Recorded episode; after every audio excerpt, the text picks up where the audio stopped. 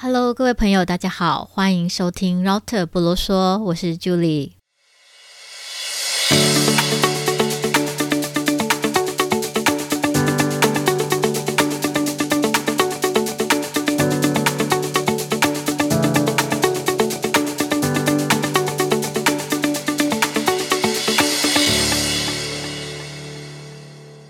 今天新闻说，呃，北京下初雪了。让我想起一九九七年，呃，是我第一次踏上中国大陆的土地，那也是北京。那时候我一抵达北京的时候，坐上那个计程车，公司派来的车子，那是晚上的时间，车子走了一阵子，天空也开始飘下了雪花。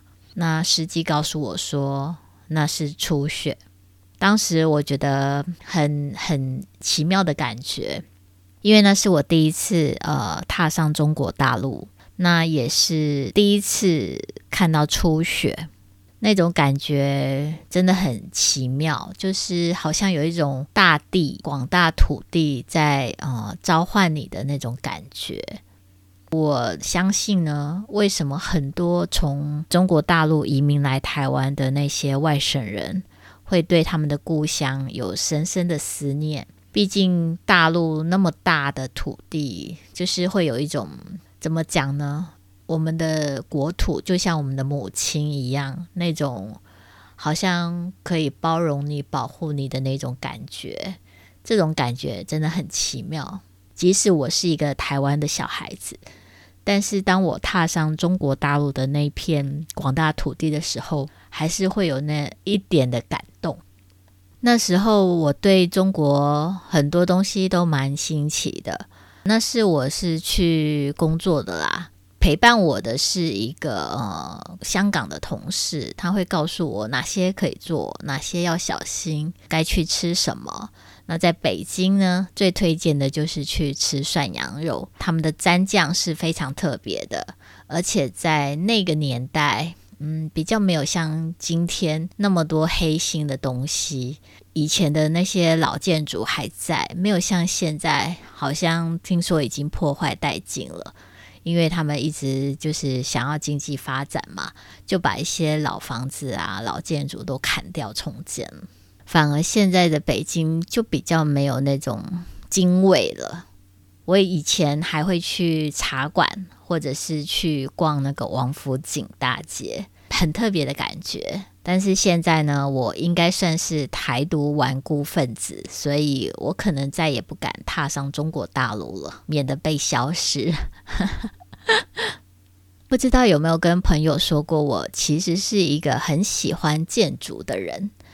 呃，虽然我不是建筑师啦，那也不是专业的人士，我就是纯粹当一个粉丝，对建筑的喜好的粉丝。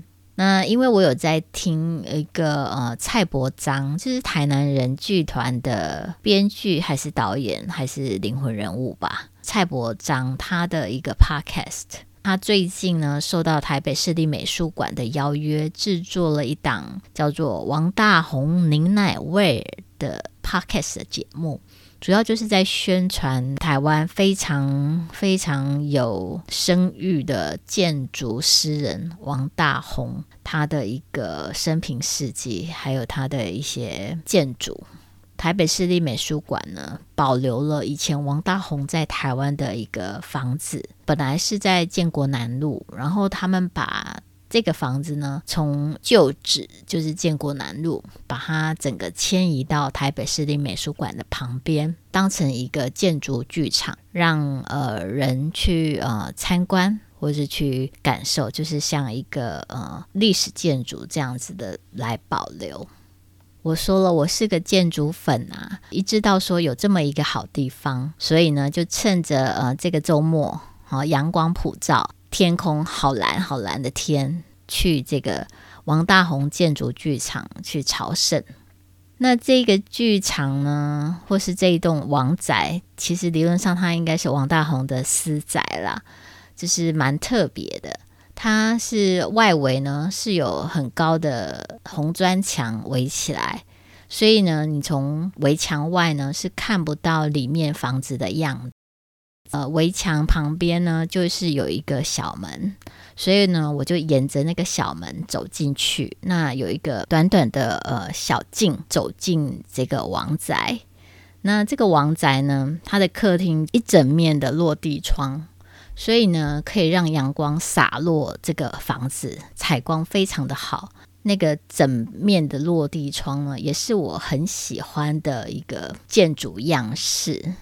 在呃客厅的旁边呢，就有厨房，还有都是小小的，还有一个房间。比较特别的是，那个房间的窗户呢，是一个圆形的，非常的古典，看起来呢就像一个满月或者是新月。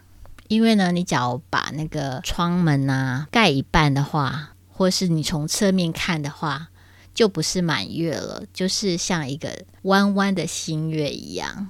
听导览人员说，那个窗户呢，他们就称之为月窗，月亮的月，窗户的窗，真的是蛮有意境的。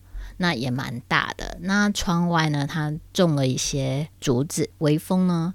就可以透过那个竹子呢吹进来，蛮有诗意的。那王大閎先生，他听说他活了一百多岁，非常的长寿。那他是在北京出生的，在苏州和南京长大的。那是首任外交部长王宠惠的儿子。他后来呢，到英国剑桥大学读。建筑系之后呢，又到美国哈佛大学念建筑研究所的硕士，师承现代建筑的大师，叫做 Water Gropius。那 Walter Gropius 是德国人，他因为受纳粹的破坏而移民美国，进入哈佛大学建筑系教书，是现代建筑的倡导者。王大閎呢，就应该算是呃第一代接受西方教育的华人建筑师。他后来在呃战后就迁来台湾。那他来台湾之后呢，开始引领台湾的一些建筑风潮。他在台湾的作品主要有台大的那个第一学生活动中心，现在好像是呃就是在那个餐厅的旁边。还有呃淡水高尔夫球俱乐部，还有阳明山的林语堂故居，还有红炉、亚洲水泥大楼、外交部，还有我们的国父纪念馆。那最有名的大概就是国父纪念馆了，大家比较常去嘛。其实国父纪念馆的那个屋顶啊，蛮特别的，我一直觉得很有特色。原来呢，当初王大閎设计的那个国父纪念馆的屋顶啊，不是像现在这个样子，是比较像乌纱帽。当时那个蒋介石啊，就觉得很不好，叫他要把那个屋顶的形状改掉。虽然当时的王大閎呢，他不想要妥协，他觉得说，诶，国父既然是推翻满清的革命者，为什么纪念性的一个要纪念他的一个建筑不能够？推翻那种像皇宫般的那种旧式的观念呢，应该要改造啊，不应该要用清代的那种宫廷的样式来设计。后来呢，他就是经过了一些冲突跟妥协之后，国父纪念馆呢，最后还是就是顺从蒋介石的想法，要盖得像宫殿一样，只是呢，他耍了一些小技巧。就是让那个屋顶啊的屋檐尾端微微的翘起来，还有你看那个国父纪念馆正面的时候，是不是就是翻的翘得很高，就很像少女飞扬的裙摆？这就是王大红在等于是说在呃限制之下能够做的最大限度了。当时呢，可以想见说威权统治的时代，其实很多的创作。包括设计，包括艺术，都是没有自由的。当时也让王大閎先生认为认清了，就是说，在那个威权统治的环境之下，建筑呢只是一个政治工具而已。王大红建筑剧场呢，其实小小的，但是我觉得非常的幽静，我也很喜欢。那我在那边拍了蛮多照片的。因为其实每一个角落都可以取景，推荐给您。假如想要拍个人的独照啊，或者是是什么艺术照啊，真的是一个很好的地方。王大红建筑剧场里面呢，有一位大姐志工，因为他看我一个人这样子很悠闲的来参观，他就很好奇的跟我聊天。他也说他以前是学美术的。在学校教过美术，然后后来在建筑师事务所工作，设计一些呃景观啊，或者是一些房屋设计的一些东西。那他现在已经退休了。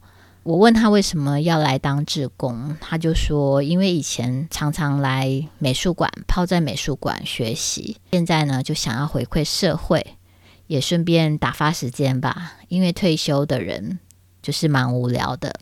那他以前呢，通常跟朋友会常常聚在一起啊，一起去呃喝下午茶，一起去爬山，一起去健身房。但是因为疫情的关系，所以他现在呢就只能一个人。他也说，他发现其实一个人生活也蛮好的。后来呢，我就介绍他有几个地方，因为我觉得王大红。的那个王宅啊，他的那个一整面的那个落地窗，我觉得很像阳明山上那个美军俱乐部，现在是改成一个餐厅嘛，不知道您知不知道？那我觉得现在那也是一个很舒服的一个地方。现在去好像通常都很多人要常常要排队。那假如你没去过的话，我真的是推荐你可以去看一看，就是阳明山上的那个美军俱乐部餐厅。还有就是，呃，台南奇美博物馆，因为我觉得奇美博物馆的馆藏非常的丰富，里面有很多的，雕塑，还有画作。虽然是仿制品吧，不是真迹，但是呢，真的是非常的丰富，很值得一看。而且它整个占地非常的广阔。那时候我去台南奇美博物馆的时候，外面草地上好多人，全家带小朋友在草地上野餐，然后非常的跑来跑去游玩。我觉得是一个非常舒适的好地方。而且，呃，你只要户籍是在台南的话，你进去就免费。那因为我不是台南人，所以我还是要付门票。门票多少钱？几百块吧。其实也不算便宜哦。这个周末呢，我就呃介绍王大閎建筑剧场这个好地方给您，希望您会喜欢。假如您喜欢我的节目的话，希望你能帮我评分五颗星的评分，并回馈留言给我，让我有持续改进的空间。今天就聊到这喽，一九 days，。我们下次见，拜拜。